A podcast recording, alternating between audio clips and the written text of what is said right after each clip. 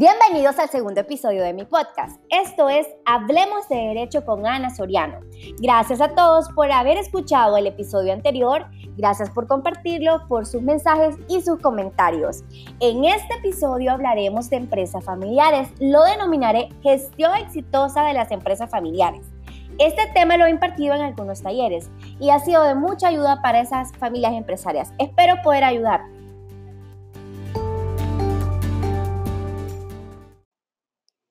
Comenzaré con mencionar los pros de las empresas familiares. ¿Sabían ustedes que son pilar de progreso y crecimiento económico?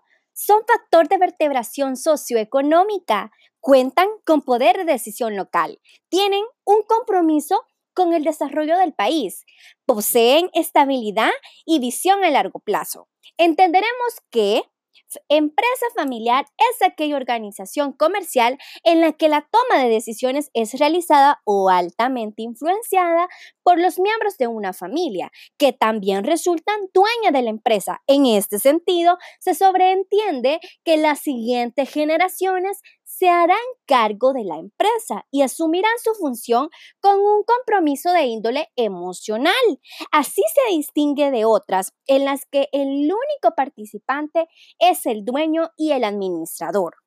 Para calificarse como empresa familiar, un miembro familiar que oficia de director o accionista deben poseer un 20% de derechos de voto y la mayor cantidad de acciones en relación con los otros accionistas.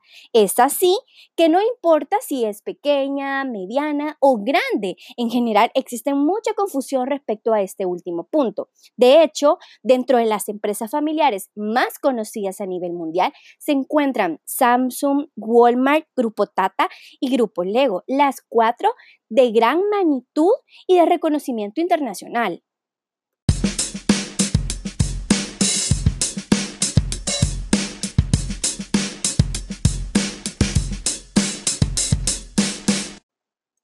Entre las características de las empresas familiares tenemos la propiedad accionarial.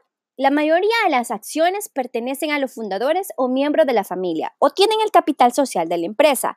Control, gobierno, derecho al voto. Entre los aspectos que deben gestionarse o dirigirse cuando hablamos de familia empresaria tenemos la empresa familiar como tal, aquellos negocios no principales, otros activos, filantropía. En esto me detendré y explicaré que la filantropía es la tendencia a procurar el bien de las personas de manera desinteresada, incluso a costa del interés propio. Un ejemplo es que damos trabajo a personas que tienen necesidad sin importar que encajen en el perfil del puesto. Y esto es porque nos sentimos comprometidos con las personas, el allegado, el familiar o el amigo que ha recomendado a esta persona. Y no nos importa que no encaja en el perfil del puesto. Capital social. Las regulaciones sociales, las políticas, la marca, la reputación de la empresa, no le damos ahora en día una importancia porque somos empresas familiares y a veces creemos que por ser empresas familiares no tenemos que formalizar la empresa, no tenemos que gestionar la empresa.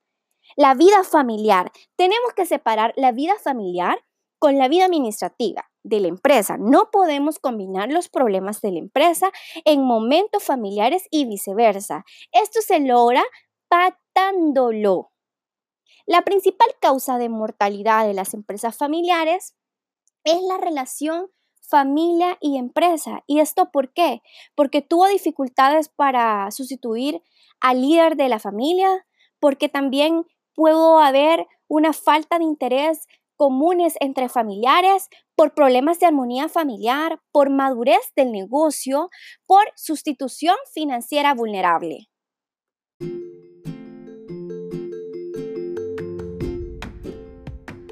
No todos vemos igual la empresa familiar. La empresa familiar es diversidad, y complejidad en cuanto a expectativas, puntos de vista, experiencias, conocimientos, información, compromiso y necesidades.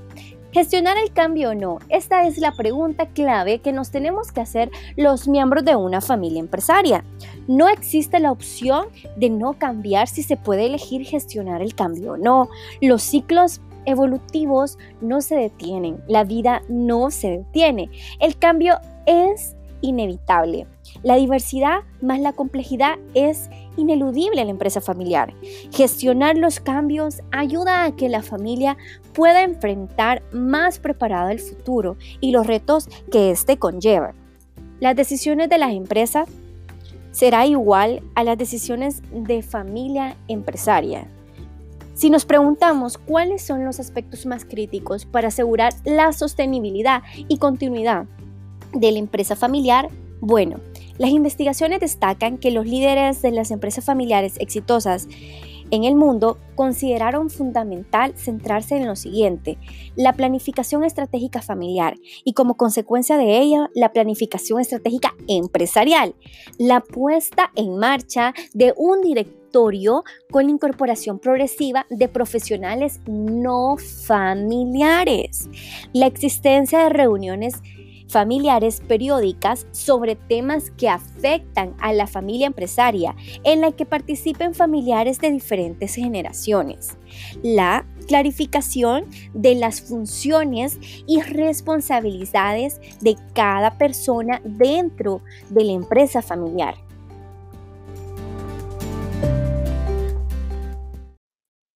Los retos que las familias empresarias tienen que asumir son la continuidad generacional, la permanente innovación de la empresa, el incremento de su dimensión y la internacionalización de la empresa familiar. A esto le podemos sumar el convertir el compromiso familiar en una nueva ventaja competitiva. Para la empresa familiar siempre será muy difícil. De igual forma, coordinar las inversiones familiares en capital humano, intelectual, social y financiero con la estrategia de negocio.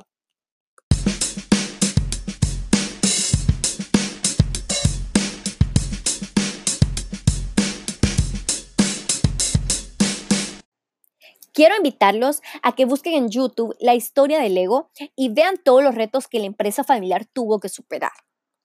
Bueno, compartiré con ustedes algunos de los fundamentos que considero importante para la inversión constante en el capital familiar. Uno de ellos son los valores. Los valores los tenemos que custodiar y los tenemos que promover. También tiene que existir una buena comunicación entre los familiares. Esto siempre va a facilitar el entendimiento a la hora de tomar una decisión sobre la empresa familiar. Tenemos que implementar un plan estratégico familiar y empresarial del futuro. Esto será una organización paralela de la empresa, de la propiedad y de la familia. Y también tenemos que tener un proyecto compartido de continuidad, un plan A, un plan B y un plan C. También podemos considerar muy importante profesionalizar la empresa. La profesionalización de la empresa supone el paso hacia la excelencia en la gestión, que esta, esta gestión garantizará el crecimiento del patrimonio familiar a largo plazo.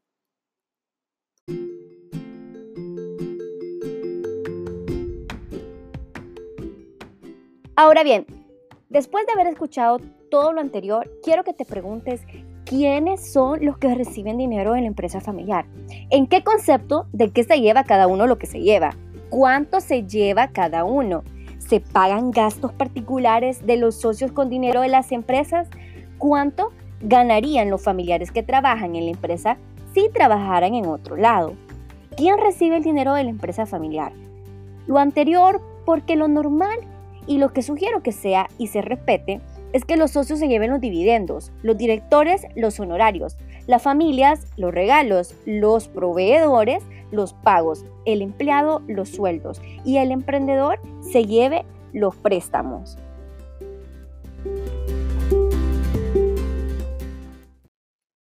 Bueno, por último, les hablaré un poco del protocolo familiar y el plan de sucesión. Más adelante lo retomaré en otro podcast, así que pendientes.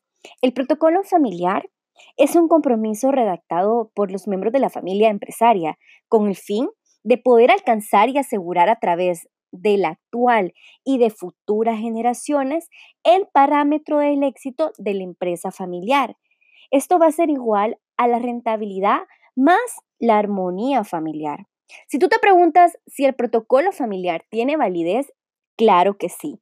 El protocolo familiar es un contrato privado y como todo contrato privado tiene validez legal. No obstante, en el caso del protocolo familiar existe una serie de documentos complementarios o de ejecución que son necesarios o simplemente convenientes para implementar y ejecutar los acuerdos alcanzados y reflejados en el protocolo familiar. Entre otros, pueden estar los estatutos sociales, los pactos privados, los manuales de procedimientos y las políticas internas de la empresa familiar.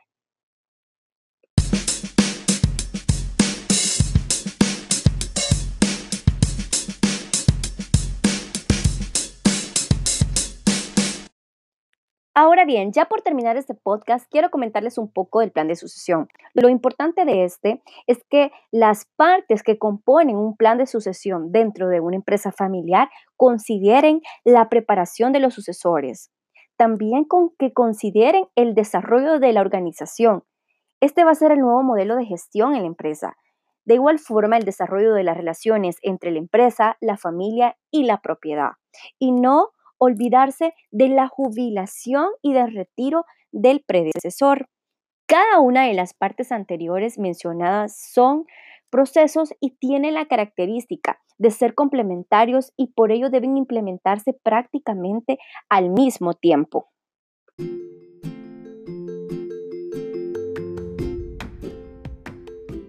Muchísimas gracias por escuchar este podcast. Si te gustó, te pido que lo compartas. No olvides seguirme en mis redes sociales. Encuéntrame en Instagram como Ana Soriano-abogada y dale like a mi página en Facebook. Muchísimas gracias y hasta pronto. Esto es Hablemos de Derecho con Ana Soriano.